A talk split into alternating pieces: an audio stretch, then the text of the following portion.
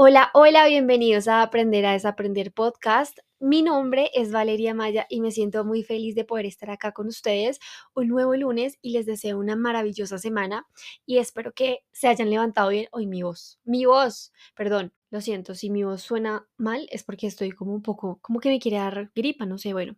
Pero aún así, eso no nos baja la actitud y espero que tú también hayas iniciado una semana si estás muy bien energéticamente, excelente. Si estás feliz, excelente. Pero si hoy estás un poco decaído, o sea, el día que sea que estés escuchando esto, te sientes un poquito raro, no te sientes así de la mejor energía, o que no importa, al menos que inicies tu día conscientemente o que este espacio que vas a dedicar a escuchar este podcast hermoso puedas permitirte y es por eso que hoy vamos a hablar específicamente de la autocompasión. Ya ustedes leyeron el título. Y lo más cool de este episodio es que no solamente voy a hablar bajo mi perspectiva de la autocompasión, sino que pude hacer una encuesta en mi Instagram y como ustedes son hermosos y siempre aman contarme sus cosas y sus experiencias, les hice una pregunta específica sobre ¿Qué momentos ustedes sienten en donde no son compasivos con ustedes mismos? En donde se dan palo, en donde sienten que eh, se dan muy duros, se sobreexigen y wow, no se imaginan la cantidad de respuestas que tuve. Y eso primero nos hace recordar que nadie sabe absolutamente nada de la vida de los demás. O sea, tú no te alcanzas ni a imaginar lo que las demás personas a tu alrededor pueden estar viviendo. Dos, que así como uno trata con autocompasión al nuestro, a, sus amigos, a su familia, eh, que si alguien llega a ti, tú eres, sí, no, ven, yo te ayudo, así mismo también te tienes que tratar a ti, ¿sí? Porque somos los consejeros de todos nuestros amigos, pero para nosotros mismos no lo somos. Como no sabemos lo que las demás personas están viviendo, siempre, tiene, siempre tienes que estar actuando desde la compasión hacia los demás y hacia ti. Entonces, bueno, iniciemos. Primero, ¿qué es el término de la autocompasión? Yo lo definí como la capacidad de poderse tratar bien a uno mismo, o sea, de ser amable, de tratarte bien, de ser compasivo, de tratarte con amabilidad, con amor, con respeto, con dignidad, en esos momentos de dificultad, esos momentos en donde todo se te está viniendo abajo, en donde te sientes de verdad anímicamente muy inestable, muy triste, en esos momentos oscuros y raros. Y ahí es donde muchas personas no se tratan con autocompasión, es más, se dan más palo. Y yo viví esto durante, yo creo que toda mi, mi adolescencia, y era que si me pasaba algo mal, si no me salía algo como quería, si estaba en un problema, si estaba en una situación, en lugar de tratarme con compasión, me sentía demasiado culpable. Me repetía a mí, mi diálogo era, es que claro, así es, esa es la vida que le tocó, o eso le pasa por tan, o eso le pasa por boba, eso le pasa por no haberse exigido más, eso le pasa por no haberse trasnochado más, eso le pasa por no haberse eh, no haber estudiado más, eso le pasa porque usted es bruta, eso le pasa por eso, eso le pasa a tinte, no no se lo merece, igual eso ni es para usted, etcétera, etcétera, etcétera. Wow, realmente para mí fue muy duro comenzar a practicar la autocompasión porque yo soy una persona bastante perfeccionista y mis papás eh, conmigo siempre han sido demasiado exigentes, siempre fueron demasiado exigentes, que en parte yo se los agradezco, digámoslo así, porque me hicieron convertir o tener esa habilidad de perseverancia, de ser una persona muy perseverante, pero eso desarrolló en mí la perfección. Ese, perfeccionismo y eso a mí me ha sido muy difícil trabajar. El entender que, que es mejor hacerlo que esperar a que sea perfecto, que hay cosas que quizás no van a salir como nosotros queremos, que no todo lo podemos controlar. Entonces ha sido un trabajo interno bastante interesante personalmente, pero siento que lo he hecho muy, muy bien. El primer paso, siempre voy a decir que em, va a ser el darse cuenta cómo te estás tratando a ti mismo en esos momentos. El tema del autoconocimiento es, yo creo que es una palabra que nombramos demasiado en cada episodio, pero específicamente para este tema de la autocompasión es muy importante porque en la miseria. Entonces es demasiado importante uno poder ser capaz de escuchar y darse cuenta, o sea, conscientemente de, ok, yo acabo de pensar esto, estoy pasando por una situación difícil y lo primero que se me viene a mi mente es, me lo merezco, eso le pasa por tal, tal, tal, tal. Entonces, ese va a ser siempre el primer paso. Al principio yo caí en una trampa y es que pensaba que la autocompasión era autocomplacencia, ¿cierto? O autocompasión excesiva. Por ejemplo, yo he tenido también varios problemas de procrastinación en ciertos aspectos de mi vida en mi adolescencia. Entonces, eh, esa autocompasión de, ok, no está bien, que no lo pude hacer hoy, mañana lo voy a poder hacer, se convertía en autocomplacencia extrema de, que postergaba y postergaba y postergaba y postergaba y postergaba cosas que sabía que tenía que hacer, que quería hacer, pero esa autocompasión me blindaba, o sea, me literalmente, no, blind, blindaba, me nublaba el juicio y yo creía que estaba muy bien haciéndolo o sea, que estaba muy bien haciendo ese tipo de cosas. Entonces hay algo demasiado diferente entre la autocompasión, la autocomplacencia excesiva, la pereza, lo que sea, son cosas totalmente diferentes y por eso todo tiene que ser un equilibrio. Cuando yo comencé a investigar todo el tema de la manifestación, hay un primer punto muy importante de los cuales hablan estas personas que pues te enseñan a ti manifestación y es la responsabilidad es primero hacerte responsable y entender que todo lo que has vivido en tu vida ha sido por tu culpa. Que esa responsabilidad al principio puede ser fuerte y, puede causarte dolor porque vas a decir, wow, tantas cosas que pude haberme ahorrado yo, dolor, lágrimas, experiencias, dinero, simplemente por no saber que yo tengo el poder de crear la vida que yo quiero. Pero entra la autocompasión para no hacer que esa responsabilidad se torne negativa. O sea, para no entrar en eso, no, soy la peor, es que yo me hice sufrir a mí mismo y mi pasado, soy la peor. No. Entra la autocompasión y dice, ok, soy responsable de todo lo que me ha pasado en mi vida hasta el día de hoy, pero ahora soy consciente del poder que tengo. Me perdono por no haber tenido el conocimiento y no haber eh, tenido esa información, ¿cierto? Porque no la tenía, no sabía, no era muy consciente de eso, pero ahora que la tengo, la voy a usar a mi favor y voy a hacer ahora sí que la vida que yo quiero, pues llegue a mí. Si ven el poder de la autocompasión, la autocompasión puede cambiar, claro que sí, una situación negativa y te puede dar ánimos y motivación para poder continuar. Pero no puede llegar a ser autocomplacencia, no puede, ser, no puede llegar a ser pereza. ¿En qué nos beneficia ser autocompasivos con nosotros mismos? Pues primero te vuelves una persona emocionalmente más fuerte. Hay muchas personas que para estar bien necesitan que alguien les diga que todo va a estar bien. Y puede que en algún momento de tu vida vayas a estar solo y no haya alguien que en este momento te vaya a decir, oye, todo va a estar bien, que te pueda abrazar, que te pueda dar la mano, que te pueda dar ánimos.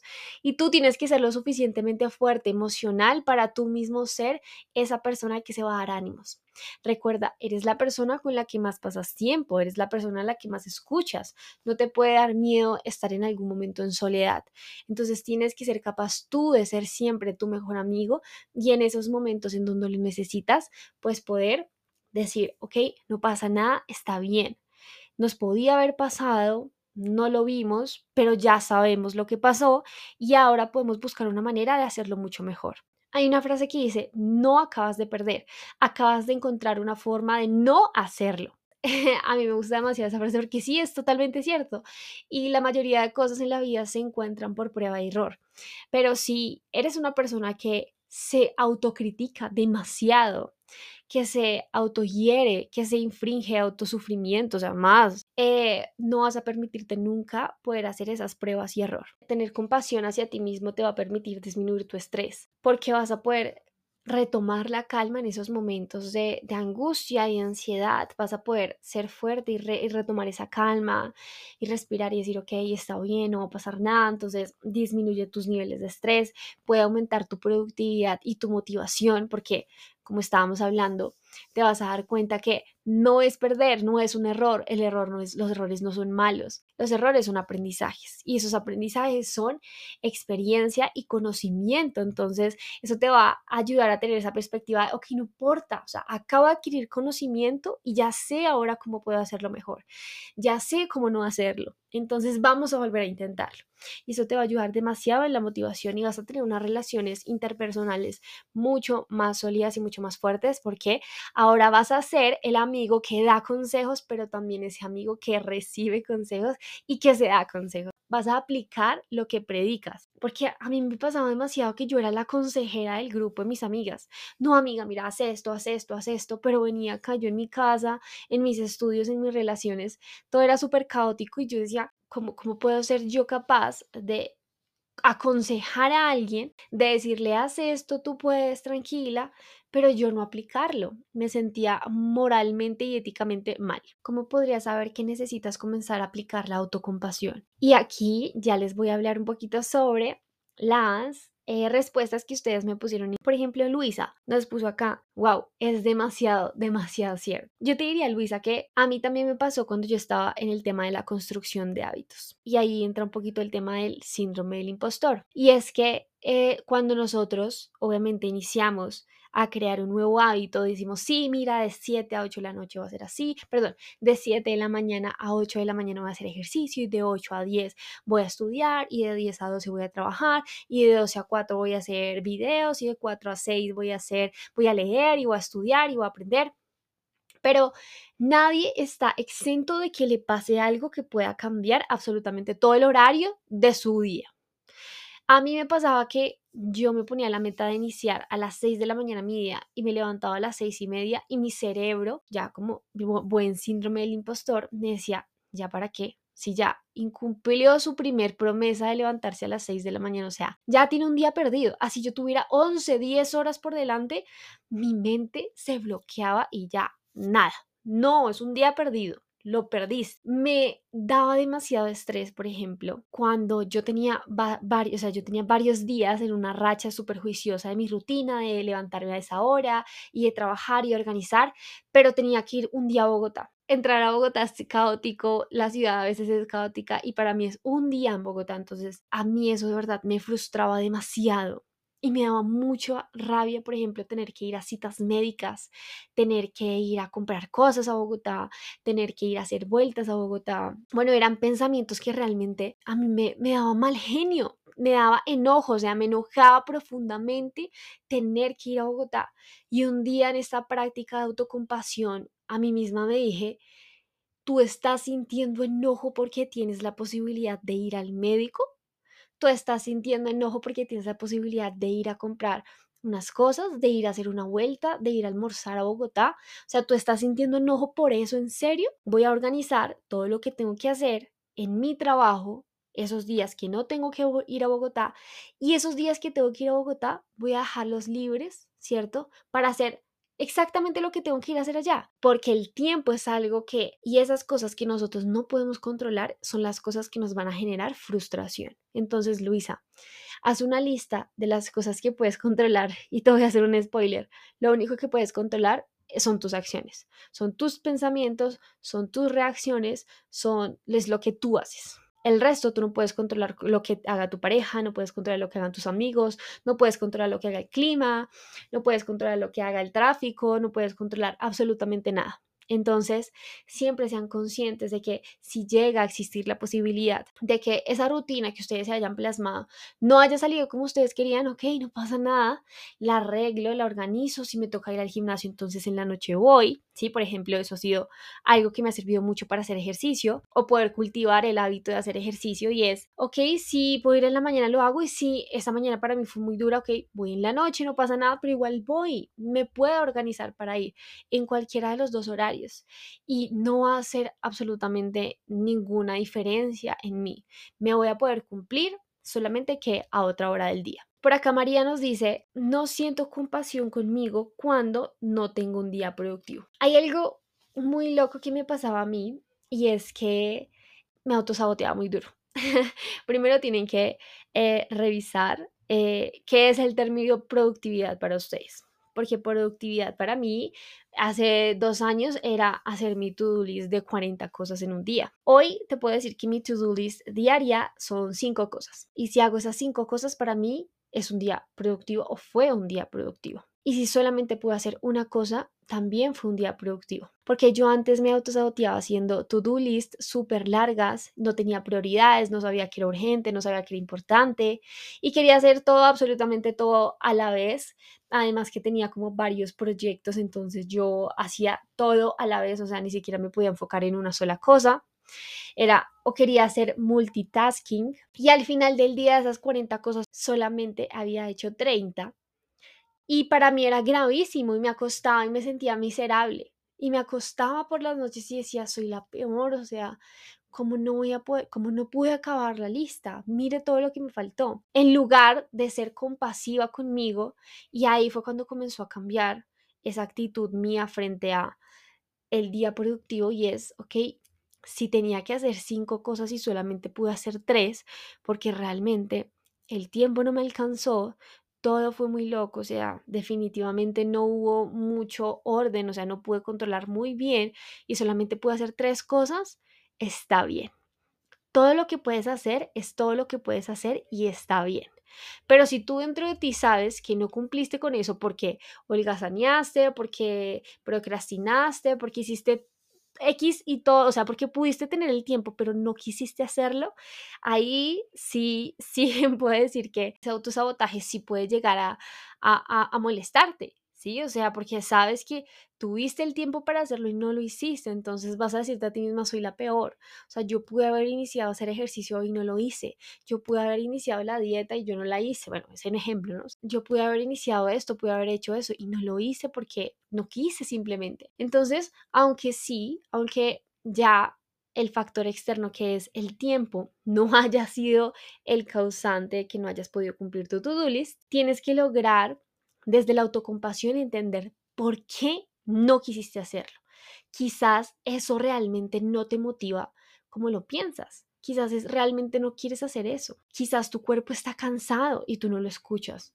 Quizás estás no sé, tienes un bloqueo mental, un bloqueo de creatividad o quizás simplemente te puedes te quieres tomar el día libre y está bien. De verdad, recuerden que ser productivos también es descansar, que tu cuerpo esté descansado, que tu cerebro esté descansado, te sientas renovado y tranquilo para poder actuar con emoción, con pasión, con energía todos los días, es sinónimo de descansar bien. Entonces, a veces tener un día off no está mal, pero si ya van varios días en donde no sientes que eres productiva, revisa primero. Para ti, ¿qué es la productividad? Que la productividad no es hacer mil cosas a la vez, no lo es. Segundo, ¿realmente fue porque no quisiste o porque no pudiste? Y tercero, desde la autocompasión revisar por qué no pudiste hacerlo, por qué no quisiste hacerlo y qué puedes hacer mañana para poder lograr las metas del día de mañana. ¿Cómo quieres que sea mañana? ¿Qué vas a hacer mañana para poder ser mejor? Si hoy solamente pude hacer una cosa porque se me dio la gana, ¿qué puedo hacer mañana para poder hacer dos cosas? ¿Cómo puedo ser mejor cada día? Pero todo eso trabajándolo desde la autocompasión. Harry nos dice que él siente que no es compasivo con él mismo cuando comete un error dos veces. O sea, sí, ok, y te entiendo porque, ay, eso pasa demasiado. Eso pasa demasiado y yo siento que eso es, de verdad, eso es muy frustrante porque uno es, pero si ya me había pasado, yo como no soy capaz, claro que la autocrítica puede llover acá, obvio, o sea, es que usted ya, ¿qué le pasa? O sea, usted ya sabía que iba a pasar eso. pero la idea es que desde la autocompasión puedas también encontrar por qué estás cometiendo ese error dos veces, ¿sí? ¿Qué, qué, qué encuentras tú de placentero en ese error?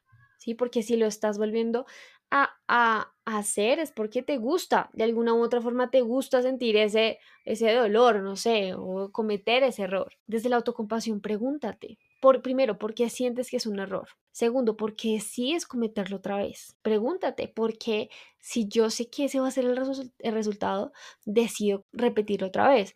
Tu respuesta puede ser por la satisfacción instantánea. Y es muy cierto, por ejemplo, mm, yo sentía, yo creo que yo sentía esto, esto que él, dice con la comida, con los dulces.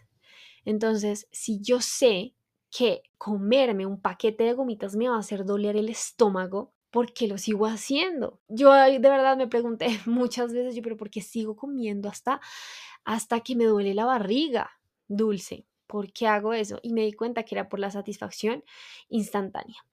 El, el, el, comer dulce en ese momento es lo único que me, me, me, hacía sentir bien. O sea, yo solamente pensaba como en el placer de ese momento de probar la gomita, del chocolate, las Oreo, todo eso.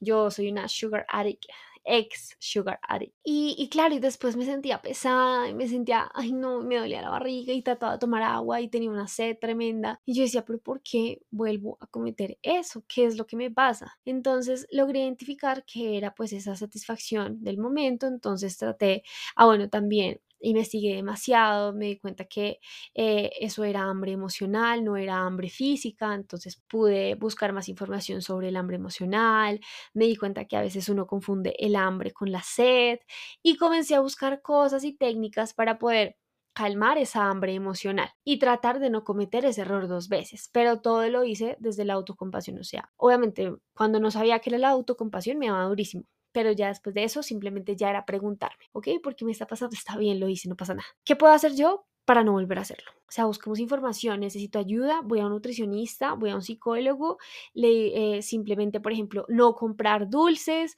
en mi mercado, no comprar eh, gancitos y no comprar nada de esas cosas, simplemente cosas saludables. Así si me da hambre, pues, mija, pues en la nevera hay fruta. Juan nos dice acá él no siente autocompasión por él mismo cuando se deja llevar por consejos de las demás personas y no escucha a su intuición. Acá hay algo demasiado importante y es la intuición. La intuición es eso que nosotros sentimos, como que una voz dentro de nosotros que nos dice, uy, ojo, o, oye, acá es, acá es, dale, dale, hazlo, hazlo. O que te dice, no, no lo hagas, no lo hagas, no lo hagas. Muchos de nosotros tratamos de reprimir eso sí, claro que sí, las críticas y los consejos de los demás puede que nos hagan e inclusive la sociedad, los estereotipos, nuestra familia, puede hacer que nosotros simplemente no le hagamos caso a nuestra intuición. Pero lo primero que yo creo que debes hacer, Juan, es poder recopilar esos momentos en donde tu intuición te decía eso, pero tú por escuchar a otra persona hiciste aquello y pues el resultado no fue el que esperabas. Así para poder darte cuenta cómo tu intuición se manifiesta en ti, ¿sí? A veces nuestra intuición nos habla como, ay, como, como en algún, como un vacío en el estómago. A veces, por ejemplo, yo he visto casos de que nuestra intuición se, se presenta de manera física. Una vez vi que a una chica le salió un brote cada vez que estaba como con un chico que estaba saliendo y era su cuerpo como diciéndole, ok, no, esta persona es una persona que te roba energía. Y yo, wow, no puede ser. Recopila esos momentos en donde tu intuición te habló y tú no le hiciste caso para poder entender de qué manera te está hablando tu intuición. Y trata de escucharla más. Practica la autocompasión, ok, no pasa absolutamente nada que en ocasiones anteriores yo haya preferido escuchar a otras personas, no a mi corazón y pues el resultado no sea el óptimo. Ahora siento y soy consciente de que quiero conectarme con mi intuición y voy a comenzar a hacer prácticas para acercarme a ella y poderla entender mejor. Hay prácticas súper chéveres. Cada vez que tú vayas a mirar la hora en tu celular, tú primero adivina. Tú dices, uy, deben ser las 4 o mi intuición me dice que son las 4 y 44. ¿sí? Y tú miras el celular y así, así es literal, eso es literalmente practicar tu intuición, como eso de como de, mm, mi intuición me dice que es esto, ¿sí? Es tratar de buscar cómo te habla, ¿cierto? Y hacer ejercicios en tu día a día para poder aprender a escuchar mejor. Pero no pasa nada, yo creo que a todos alguna vez nos ha pasado esto. Y en serio, es, es realmente normal, pero lo bueno es que en este momento te estás dando cuenta que es algo que no te hace feliz, que no te hace sentir bien, em, pero desde la, desde la autocompasión lo trabajas y pues nada, te vas a acercar a tu intuición. Bueno, ya por último, como para no hacer extenso, Daniela, por ejemplo, nos dice que ella siente que no es compasiva con ella misma en su trabajo y siente que a veces no es lo suficientemente buena. Daniela, claramente estás teniendo un caso de síndrome del impostor porque, primero porque yo sé el trabajo de Daniela. Y así nos vamos a quedar absolutamente toda, toda la vida. Entonces, piensa en esa manera en la que tú siempre apoyas a las personas, porque yo sé que eres una persona que apoya demasiado a los demás, que es una voz de ánimo hacia los demás, sé una voz de ánimo también hacia ti misma. Y yo sé que todos somos totalmente capaces de hacerlo. Siempre que uno quiere iniciar algo, tiene que iniciarlo con los recursos que actualmente tiene, sin esperar es que hasta que tenga, no, nunca va a ser el momento perfecto, siempre va a pasar o siempre vas a pensar que vas a necesitar algo más pero realmente quiero que entiendas que es normal y que aquí tienes que aprender desde la autocompasión a verte de la misma manera en la que tú ves personas que te hacen sentir orgullosa. Que tú ves y tú dices, wow, qué orgullo esta persona, qué chévere lo que hace. Apréndete a ver de esa misma manera. ¿Cómo lo puedes hacer? Haciendo una recopilación o recolectando todos esos logros anteriores que has tenido. Trabajos, proyectos, días duros, cómo has salido adelante X problemas, cómo has logrado solucionar X situaciones. Vuelve a recordar todas esas cosas buenas que has hecho y llénate otra vez de autoconfianza. Siéntete segura porque todos esos logros te han llevado hasta este punto, hasta donde estás el día de hoy. Todo lo que nosotros, nosotros hemos hecho a lo largo de nuestra vida es lo que nos ha llevado hasta el día de hoy. Entonces realmente hay que confiar en que todas esas decisiones, en que nuestras acciones y las habilidades y talentos que tenemos nos van a llevar hacia donde debemos estar, hacia donde queremos estar. Practiquen esa autocompasión, preguntándose y recordando todo lo bueno que han hecho, dándose ánimos para poder continuar. Hay una frase que también a mí me parece bien interesante y es que un líder se automotiva. Tú eres el líder de tu vida, ¿no? Tú eres el responsable de tu vida. Tienes que crear la capacidad de automotivarte, o sea, de ser compasivo contigo mismo. Porque muchas veces no van a estar, o sea, todas esas personas, todos esos amigos, puede que hayan algunos momentos en donde no estén disponibles para darte ese ánimo porque ellos también tienen problemas. Y tú tienes que tener esa capacidad de darte ánimo, de, de decirte, tú puedes hacerlo. Eres el líder de tu vida y tienes que ser capaz de automotivarte. Ahora vamos a hablar de algunas prácticas que puedes hacer para poder crear autocompasión en tu vida. Primero es recordar las cosas que te hacen feliz. Siempre en esos momentos en donde yo estoy triste, siempre recuerdo lo que me hace feliz. Mi familia, leer, estar con mis perritos, salir, caminar, el sol, la naturaleza. Y eso me hace mucho eh, pues querer conectar con ese tipo de cosas. Entonces, si estoy triste, voy con mi familia, con mi hermana, con mis perritos, salgo a caminar, leo o me preparo algo delicioso en la, en la cocina, porque a mí me encanta cocinar. Y eso me hace sentir mucho mejor conmigo misma. Entonces, soy compasiva porque no me dejo hundir en esa depresión, en ese dolor, sino que reconozco que estoy triste y digo, no, voy a subirme el ánimo y hago cosas que me gustan. Valoro mis esfuerzos pequeños o grandes, son esfuerzos. Todos los días nosotros hacemos el esfuerzo de levantarnos de nuestra cama y valóralo, que te levantaste, que tienes esa iniciativa de comenzar tu día. Pierde el miedo a equivocarte. Yo creo que yo he superado ese miedo de equivocarme a equivocándome. Así, así de fácil, así como, ay, yo cómo pierdo el miedo a la tarima, subiéndote a la tarima, hablando en frente de personas, esa es la única, la única forma de hacerlo. Pero cuando tú pierdes ese miedo a equivocarte, este miércoles creo estaba hablando con una persona que conozco y él me dice, oye, me gustó uno de tus videos porque dijiste, las redes sociales no son para sus amigos ni para su familia, son para sus proyectos, para su propósito. Y tienes mucha razón. Mira, yo he dejado de hacer muchas cosas, él es creador de contenido, he dejado de crear contenido y hacer de muchas cosas y dejar de hacer muchas cosas porque a veces siento miedo. Y yo dije, wow, no lo puedo creer porque él es un creador de contenido súper cool y, y, le va súper bien y es modelo, o sea, y es muy guapo, o sea, yo decía, ¿qué? ¿Cómo él me va a decir a mí que ha dejado de hacer cosas por miedo? Entonces, wow, volvemos ahí el tema de, de, de la empatía. No sabes la vida de las otras personas, así como tú sientes miedo cualquier persona, por más que tú la veas grande y tú digas, wow, también puedes sentir miedo. Pero él sí ha practicado mucho el tema de dejar ir ese miedo y se ha arriesgado a hacer cosas diferentes. Yo también me he arriesgado a hacer cosas diferentes.